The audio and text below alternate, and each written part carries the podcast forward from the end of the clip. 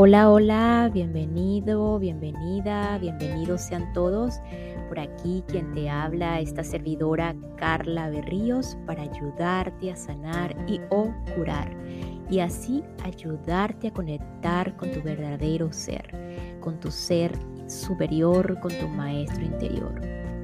Hoy vamos a continuar con la lectura práctica, por decirlo de esta manera, de un libro llamado Los cinco lenguajes del amor, el secreto del amor que perdura, del el autor norteamericano Gary Chapman, eh, que si eres nuevo en este episodio y pues eres de, lo que de, los que te gusta eh, iniciar, eh, valga la redundancia, desde el inicio, desde el principio, eh, las lecturas de los libros, pues te invito a que vayas a dos, episodios anteriores en donde comenzó la lectura de este libro.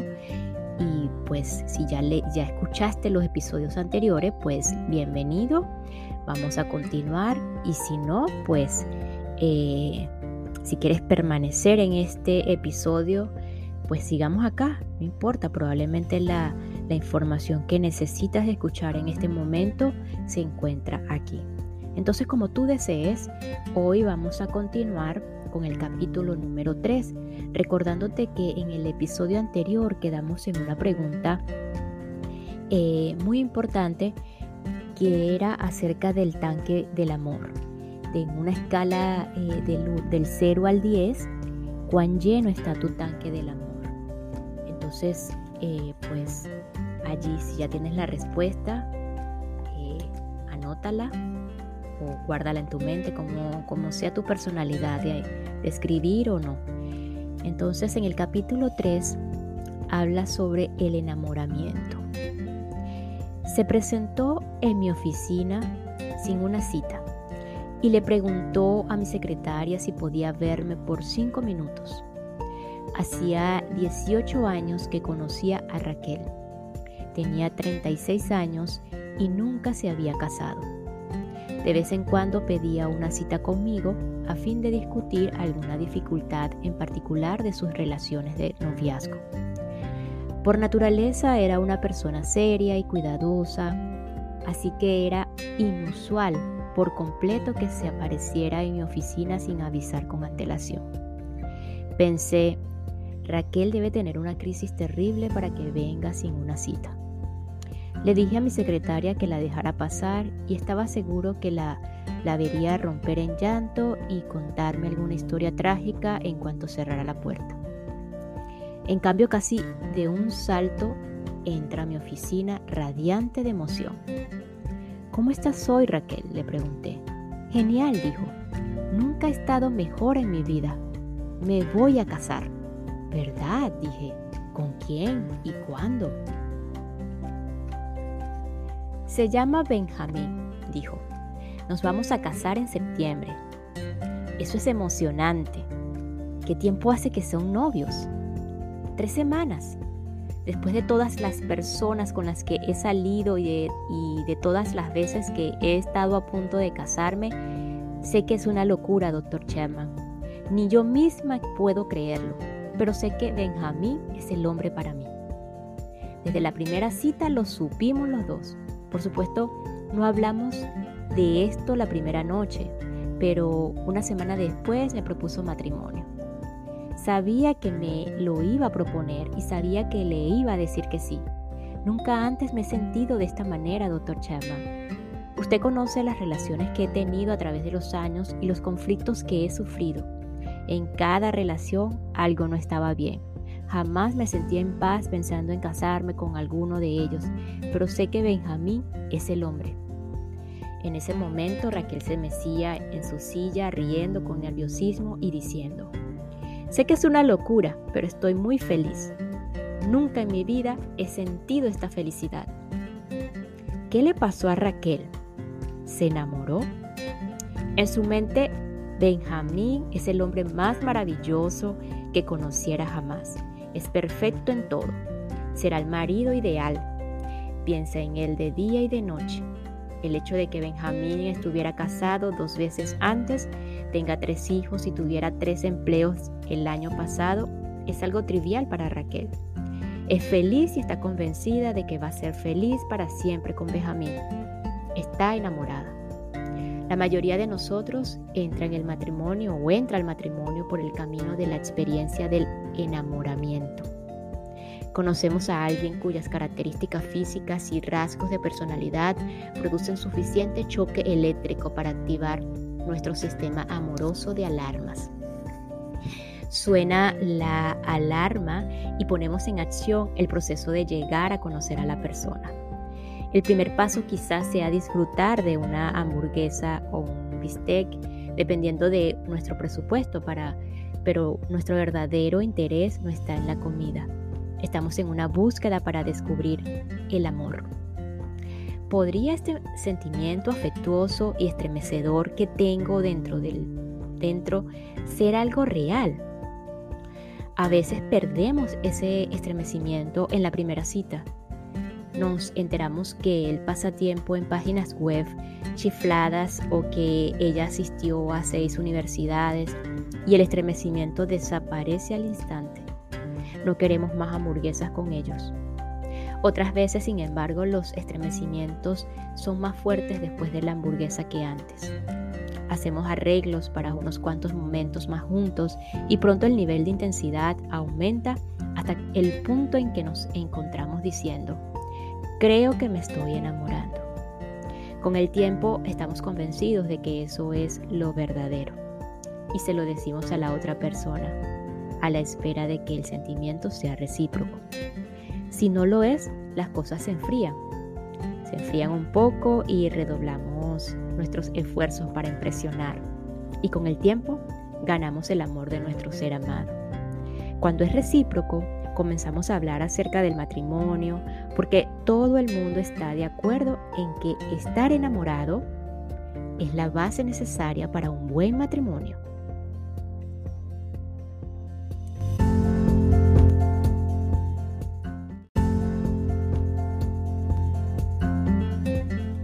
La antesala del cielo. En su apogeo, la experiencia del enamoramiento es eufórica. Estamos obsesionados de manera emocional el uno con el otro. Nos acostamos pensando en el otro. Cuando nos levantamos, esa persona es el primer pensamiento en nuestra mente. Anhelamos estar juntos, pasar tiempo juntos. Es como, como creernos que estamos en la antesala del cielo. Cuando nos tomamos de las manos, parece que nuestra sangre fluye unida. Podríamos besarnos por la eternidad si no, si no tuviéramos que ir a la escuela o al trabajo. Cuando nos abrazamos, el tiempo parece detenerse. La persona enamorada que llamaremos Jennifer tiene la ilusión de que su amado es perfecto. Su mejor amiga puede ver los defectos, le molesta eh, cómo le habla a veces a Jennifer, pero esta no, no escuchará. Su madre advirtiendo que el joven parece incapaz de mantener un trabajo estable, guarda para sí sus preocupaciones, pero hace preguntas amables sobre los planes de Raúl. Nuestros sueños antes del matrimonio son de dicha conyugal. Vamos a ser muy felices. Otras parejas quizás discutan y riñan, pero nosotros no. Nos amamos. Por supuesto, no somos tan ingenuos. Sabemos de un modo intelectual que con el tiempo habrá diferencias. Sin embargo, estamos seguros de que las vamos a discutir con franqueza. Uno de nosotros siempre estará dispuesto a hacer concesiones y llegaremos a un acuerdo.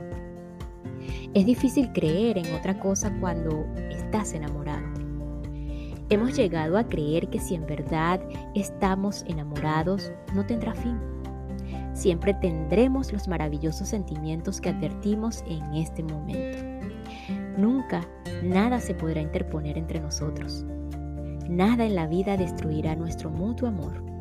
Estamos atrapados en la belleza y el encanto de la personalidad del otro. Nuestro amor es lo más maravilloso que hayamos experimentado jamás. Observamos que algunas parejas casadas parecen que han perdido ese sentimiento, pero eso nunca nos sucederá a nosotros. Tal vez nos tengan lo verdadero. Tal tal vez ellos no tienen lo verdadero, razonamos. Lo lamentable es que el enamoramiento eterno es ficción, no es realidad.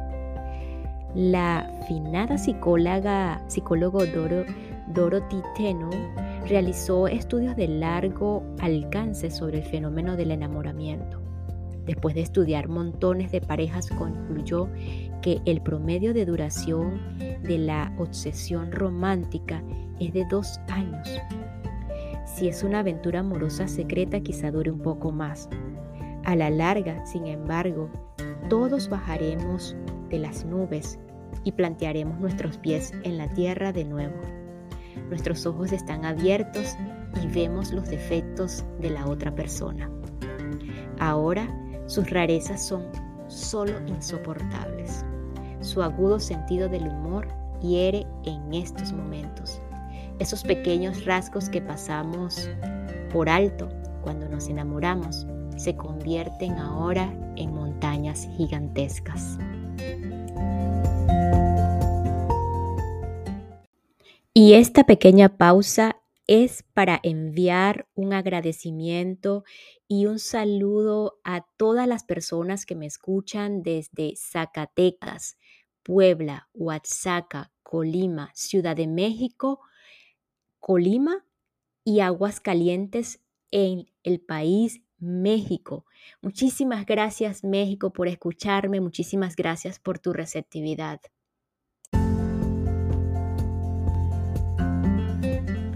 La realidad se entremete.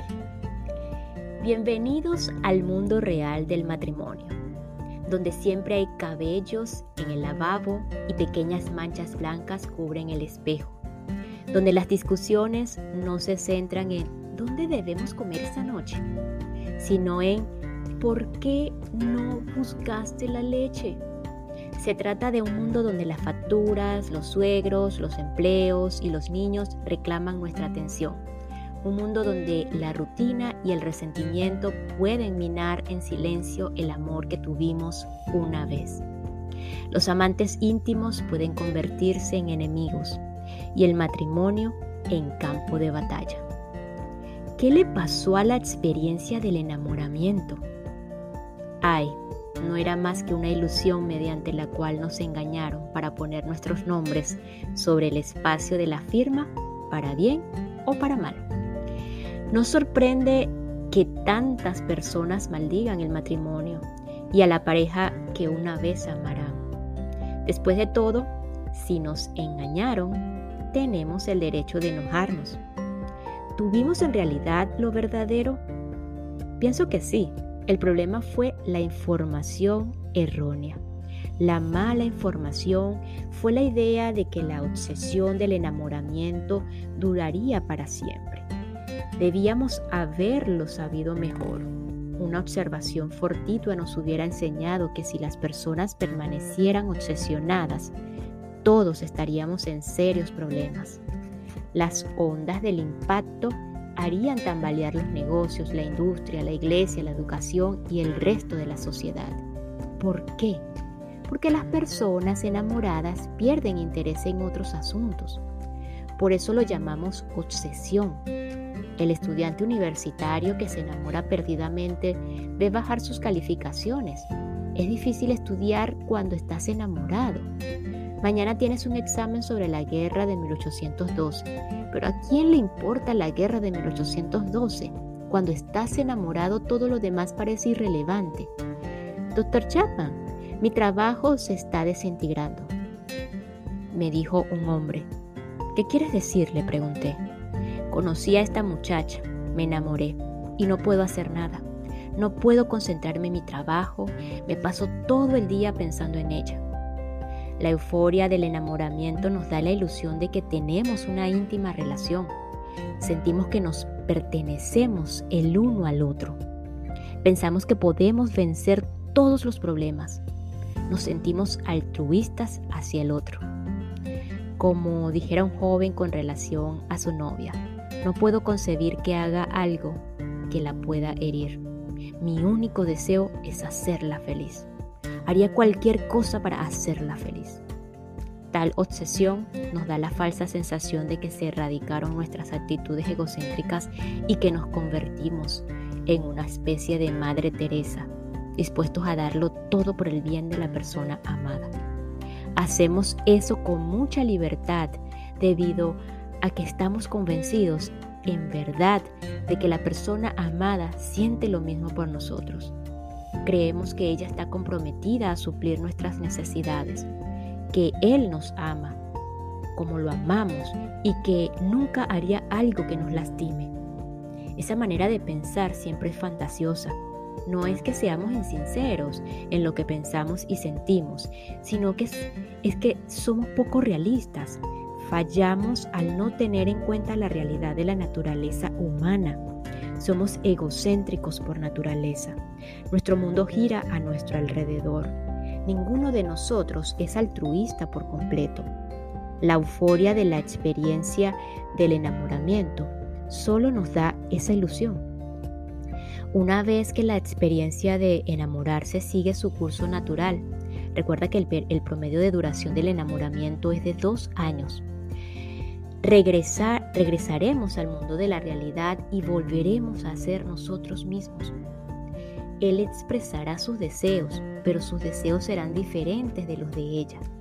Él quiere relación sexual, pero ella está demasiado cansada. Él sueña con comprar un auto nuevo, pero ella decide tajantemente no, no, no nos podemos dar ese lujo. A ella le gustaría visitar a sus padres, pero él dice, no me gusta pasar mucho tiempo con tu familia. Poco a poco se esfuma la ilusión de la intimidad y se hacen valer los deseos individuales, las emociones, los pensamientos y los patrones de conducta. Ya son dos individuos, sus mentes no se han fundido en una y sus emociones se han mezclado solo por poco tiempo en el mar del amor. Ahora las olas de la realidad comienzan a separarlos. Se dejan de amar y en ese punto o bien se distancian, se separan divorcian, se van por su propio camino en busca de una nueva experiencia de amor o comienzan la ardua tarea de aprender a amarse el uno al otro, sin la euforia de la obsesión del enamoramiento. Algunas parejas creen que el final de la experiencia del enamoramiento significa que solo tienen dos opciones, resignarse, a vivir desdichados con su cónyuge o abandonar el barco y probar de nuevo. Nuestra generación ha optado por la última, mientras que en generaciones anteriores se escogía a menudo la primera. Antes que concluyamos de manera automática que hemos hecho la mejor elección, tal vez deberíamos examinar los datos. La tasa de divorcio por segundas nupcias es más alta que la tasa de divorcio de primeras nupcias. La tasa de divorcio por, por terceras nupcias es incluso mayor. Al parecer, no es sustancial la perspectiva de un matrimonio más feliz por segunda o por tercera vez.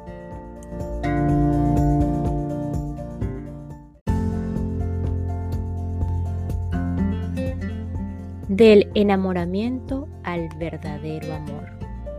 Las investigaciones parecen indicar que hay una tercera y mejor alternativa. Podemos reconocer la experiencia del enamoramiento por lo que fue un alza emocional temporal y ahora luchar por el amor verdadero con nuestro cónyuge. Esta clase de amor es emocional por naturaleza, pero no obsesiva. Es un amor que une la razón y la emoción. Involucra un acto de voluntad, requiere disciplina y reconoce la necesidad del crecimiento personal. Nuestra necesidad emocional más básica no es enamorarnos, sino ser amado de verdad por el otro, conocer un amor que brota de la relación de la decisión, no del instinto. Necesito que me ame alguien que decida amarme, que vea en mí algo digno de amar. Esa clase de amor requiere esfuerzo y disciplina. Se trata de la decisión de emplear la energía en un esfuerzo para beneficiar a la otra persona, sabiendo que si su vida se enriquece por, por tu esfuerzo, tú también encontrarás un sentido de satisfacción. la satisfacción de haber amado con sinceridad a otro. Esto no requiere la euforia de la experiencia del enamoramiento. En realidad, el verdadero amor no puede comenzar hasta que la experiencia del enamoramiento no siga su curso. No podemos aceptar el crédito por las cosas buenas y generosas que hacemos mientras estamos bajo la influencia de la obsesión, entre comillas. Nos empuja y nos lleva una fuerza instintiva que va más allá de nuestros patrones de comportamiento normal. No obstante, si una vez que volvemos al mundo real de la decisión humana, optamos por ser amables y generosos, eso es amor verdadero. La necesidad emocional de amor se debe satisfacer si queremos tener salud emocional. Los adultos casados ansían sentir el efecto y el amor de sus cónyuges. Nos sentimos seguros cuando estamos confiados de que nuestra pareja nos acepta, quiere y está comprometida con nuestro bienestar. Durante la etapa del enamoramiento sentimos todas esas emociones. Fue celestial mientras duró. Nuestro error fue pensar que, duraría para siempre. Sin embargo, esa obsesión no iba a durar para siempre. En el libro del texto del matrimonio no es más que la introducción. El punto principal del libro es el amor racional y volutivo esa, clase, esa es la clase de amor a la que los sabios nos han llamado siempre. Es intencional. Esas son buenas noticias para las parejas casadas que han perdido todos sus sentimientos de enamoramiento. Si el amor es una decisión, tienen la capacidad de amar después que muere la obsesión del enamoramiento y regresan al mundo real. Esa clase de amor comienza con una actitud, una manera de pensar, el amor es la actitud que dice, estoy cansado contigo y decido velar por tus intereses. Luego, el que decide amar encontrará maneras adecuadas para expresar esa decisión. Aún así, parece ser muy estéril. Quizás afirmen algunos, el amor es una actitud como una conducta apropiada. ¿Dónde están las estrellas fugaces, los globos, las emociones profundas? ¿Qué pasa con el espíritu de expectación, el brillo en los ojos, la electricidad de un beso, la excitación de la relación sexual? ¿Qué pasa con la seguridad emocional de saber que soy el número uno en su mente? De eso se trata este libro. ¿Cómo podemos satisfacer la profunda necesidad emocional mutua de sentirnos amados? Si, podemos aprender eso y decidimos hacerlo, el amor que compartimos será mucho más emocionante que cualquier cosa que sintiéramos alguna vez por cuando nos enamoramos. Desde hace muchos años he hablado de los cinco lenguajes del amor emocional en mis seminarios para matrimonios y sesiones privadas de consejería. Miles de parejas testificarían de la validez de lo que estás a punto de escuchar.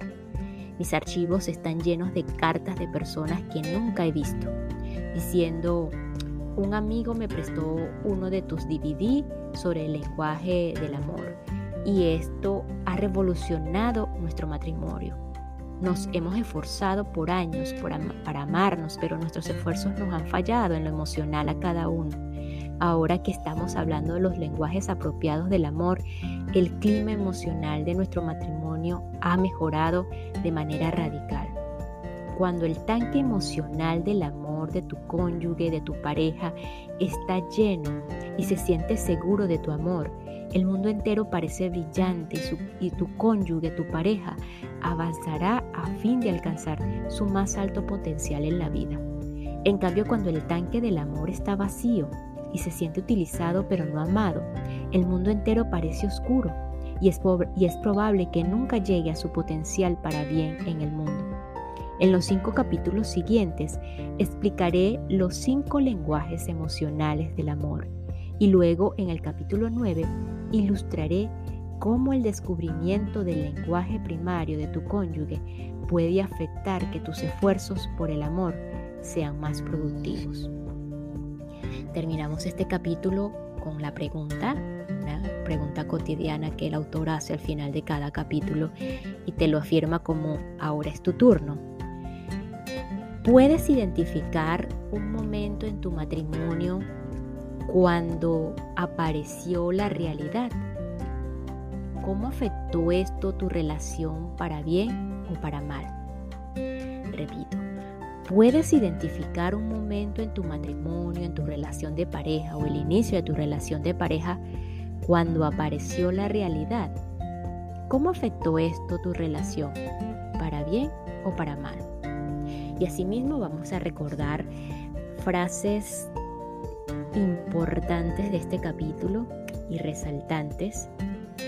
Hemos llegado a creer que si en verdad estamos enamorados, no tendrá fin. Otra, no menos importante, fallamos al no tener en cuenta la realidad de la naturaleza humana. Así como necesito que me ame alguien que decida amarme. Y bueno, ya finalizamos este capítulo. Nos escuchamos en la próxima. Gracias, gracias, gracias.